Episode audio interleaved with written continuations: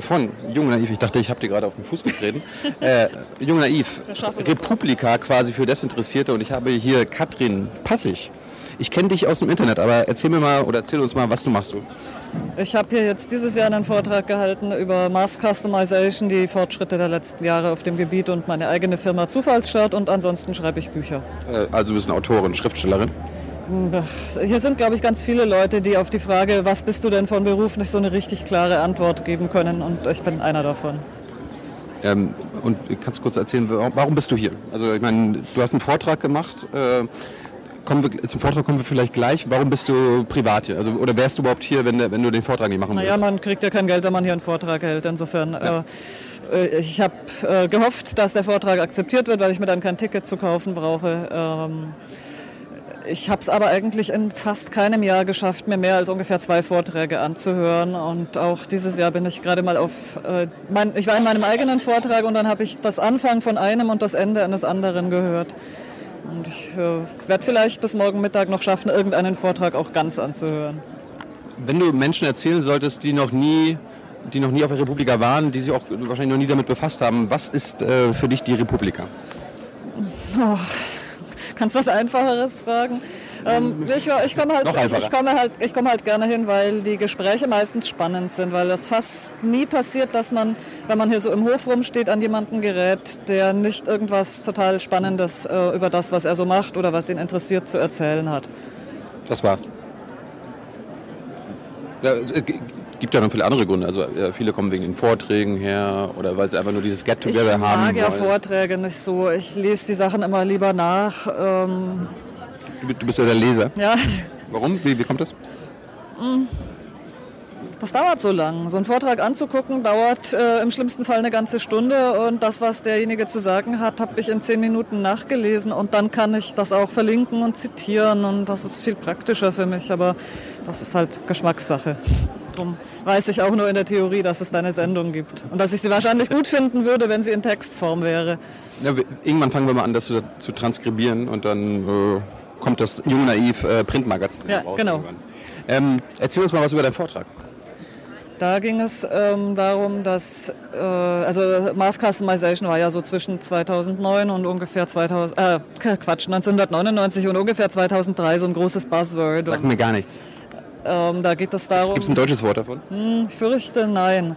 Mass Customization. Hm, ja, also geht es darum, dass es äh, dank äh, Internet und diversen Digitalisierungsprozessen einfacher wird, für jeden genau das Produkt herzustellen, das er haben will, äh, anstatt eins von der Stange.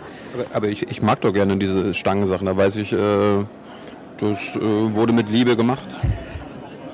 Weißt du, weil da werden ja alle gleich hergestellt, das wird diskriminierungsfrei. So ist das schön, oder? Ja, das hat äh, auf jeden Fall eine ganze Menge Vorteile. Standardisierung generell hat Vorteile, hat die weltweit vorangebracht. Aber ähm, manchmal, ach ja, ich meine, da gibt es jetzt viele Gründe. Was weiß ich, mir sind meistens die Hosenbeine zu lang, weil meine Beine zu kurz sind. Da wäre es manchmal ganz schön, wenn man sich da, wenn man da ein paar mehr Optionen hätte. Ähm, beim Hosenkauf. Beim Hosenkauf. Ähm, Online? Aber, ja, klar. Kaufst du Hosen online? Ich versuche alles online zu kaufen. Ich gehe nicht so gerne in Läden. Warum?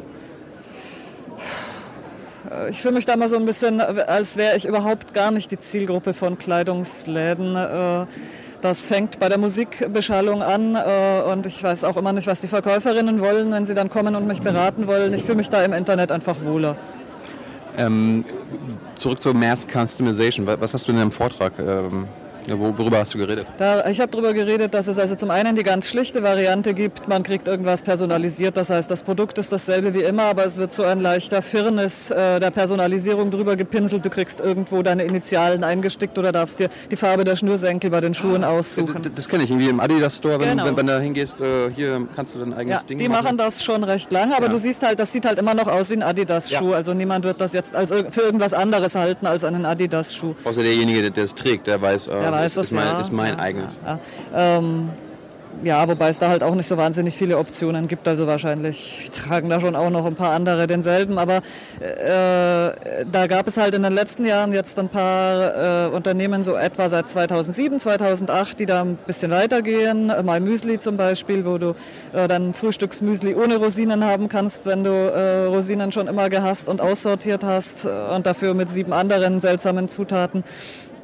wo also tatsächlich das Produkt ein anderes ist, nicht nur eines, auf das deine Initialen irgendwie drauf gepinselt sind.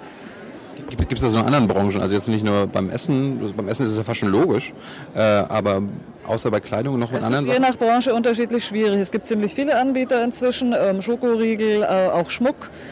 Kleidung, was habe ich noch gefunden? Ja, Schuhe, Schuhe waren eigentlich die ersten und sind, da ist das immer noch am verbreitetsten. Aber ich denke, dass da noch mehr geht. Also, dass das immer noch recht schlichte Ausprägungen eines Konzepts sind, das eigentlich viel mehr könnte. Und das natürlich auch an äh, vielen Stellen aufgebrochen wird.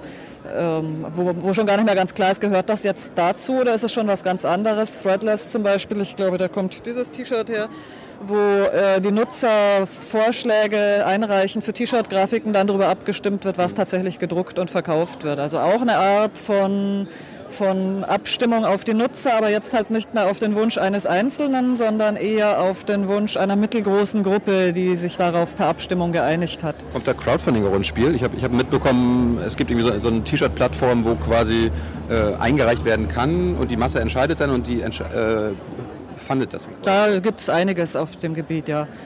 Und das äh, Zufallsshirt ist halt nochmal so ein, ein, ein, ein Randphänomen eigentlich, weil es da wiederum so ist, dass jedes T-Shirt genau ein einziges Mal existiert und äh, du kriegst es gezeigt und du kannst dann äh, ein entscheiden, Mal. ein einziges Mal. Das äh, hat einen Zufallstext und ein Zufallsmotiv und eine Zufalls, alberne Zufallsbeschreibung dazu und du kannst dann entscheiden, will ich das kaufen oder soll es weg für immer. Und wenn du es wegklickst, dann ist es weg für immer. Krass. Wie viel hast du davon schon gekauft? Selbst gekauft. Ja? Ich habe dasselbe Problem, das ich von vielen anderen äh, Kunden und Nicht-Kunden höre. Ich kann mich da ganz schlecht entscheiden. Also ich habe sicher zigtausende angeguckt, ähm, aber dann habe ich es doch geschafft, nach ungefähr einem Jahr mir auch mal eins zu kaufen. Cool. Ähm, Mass Customization, ähm, du hast gerade den Konsumbereich angesprochen. Wie ist das im Medienkonsumbereich? Ähm, wird es da in nächster Zeit gerade von den, von den großen Institutionen irgendwie äh, Wege geben? Äh, meine News quasi zu customisieren? Auf eine Art ist es natürlich schon so, seit es äh, das Internet gibt, dass du jetzt nicht mehr eine Zeitung kaufst, in der steht für alle dasselbe, sondern dass du dir aus den verschiedenen Ecken des Internets die einzelnen äh, Krümel zusammensuchst, aus denen dann quasi deine Tageszeitung besteht. Aber ich meine, viele unserer Zuschauer haben eigentlich gar keinen Bock, sich irgendwas zusammenzusuchen. Also gerade Nachrichten nicht zusammenzusuchen, die sind froh, wenn sie äh, auf eine Seite gehen können und ihnen da das Wichtigste quasi mitgeteilt wird. Also ja. ich meine, ich meine, Leute wie, wie du, ich meine, ich bin ja völlig desinteressiert, aber Leute wie du, die auch wissen, wonach sie suchen müssen hm. und so weiter. Ich äh, verbringe aber, das Suchen war vielleicht das falsche Wort. Ich okay. verbringe gar nicht so viel Zeit mit Suchen. Ich habe äh, weißt, wo du, wo meine, ich habe äh, bestimmte Blogs, die ich immer lese. Viele sind es nicht, aber so ein paar, mhm. bei, bei ein paar bin ich Stammkunde und vieles schwimmt halt auch so herbei über Leute, denen ich zum Beispiel bei Twitter folge äh, die dann interessante Links weiterreichen. Also die Zeitung sucht sich eigentlich selbst zusammen. Ich, ich lege einmal die Kanäle fest, aus denen sich das speisen soll und dann kommt das aber ohne weiteres Zutun meinerseits herbeigeschwommen. Ist ähm, Twitter so eine Art Mass Customization? Weil äh, du, du, ja. du, folgst ja auch Leuten, also speziell aus dem Grund, äh, dass du ja, was von Twitter, denen... Twitter ist ein sehr gutes Beispiel eigentlich, das äh, stimmt, ist mir so auch noch nicht aufgefallen, aber es hat ja jeder sein eigenes Twitter. Wenn äh, der, die Nachrichten, die ich da zu sehen kriege, sind nicht die, die die irgendjemand andere zu sehen kriegt. Und das macht das für Journalisten oft schwierig, Twitter zu verstehen. Die gucken bei jemand anderem über die Schulter, sehen, das interessiert mich nicht so und sagen dann, dieses Twitter ist total uninteressant. Aber es ist halt der Twitter-Stream dieses anderen Menschen. Das ist so, als würde man die Hose des anderen anprobieren und dann sagen, das ist eine doofe Hose, die passt nicht. Ja.